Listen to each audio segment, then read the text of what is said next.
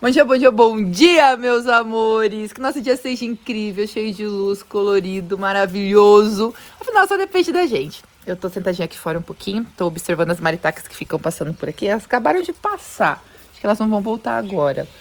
É, e fico observando a combinação de cores. Tanto da natureza, né, das flores, enfim, quanto dos pássaros.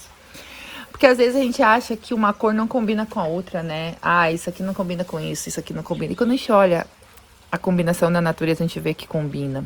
Basta saber dosar, basta saber aonde colocar cada tom, que nem sempre o excesso vai rolar, entendeu? E às vezes uma pitada de uma outra cor naquela outra, mas um pequeno detalhe faz toda a diferença gritante.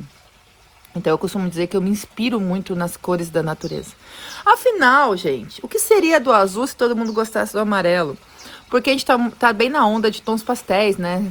Cores quentes, enfim. Só que a gente não pode esquecer que pessoas têm gostos diferentes e tem gosto para tudo, gente. Para cor forte, para cor, pra cor clara, enfim. É, eu vou dar um exemplo, né? Aqui na, na chácara. O meu irmão, ele mora numa, numa casa daquelas casas feitas de, de madeira, que parece chalé, sabe? É, pré-fabricada que fala. Não, é aquelas casas que é tipo de. Que é tipo, não, que é madeira mesmo. Que é tipo uns chalés suíços, enfim. E ele ama cor neutra.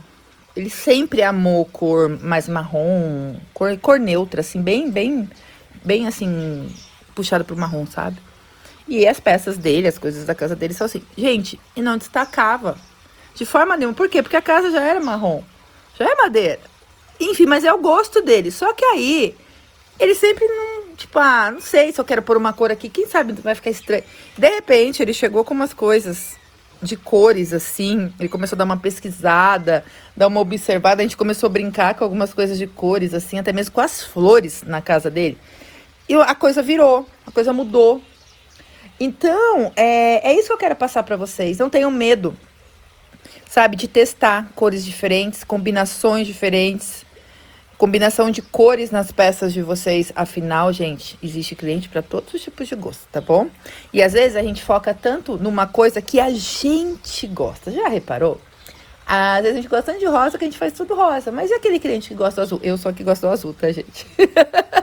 eu gosto de rosa, acho fofo, acho, mas eu, se eu tiver que escolher rosa e azul, eu vou preferir o azul. É uma coisa minha. Então, assim, eu seria aquela cliente que, quando a pessoa faz tudo rosa, que eu não compraria. Porque eu gosto do azul.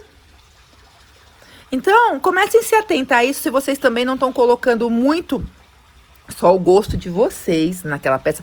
Não que isso seja errado. Não.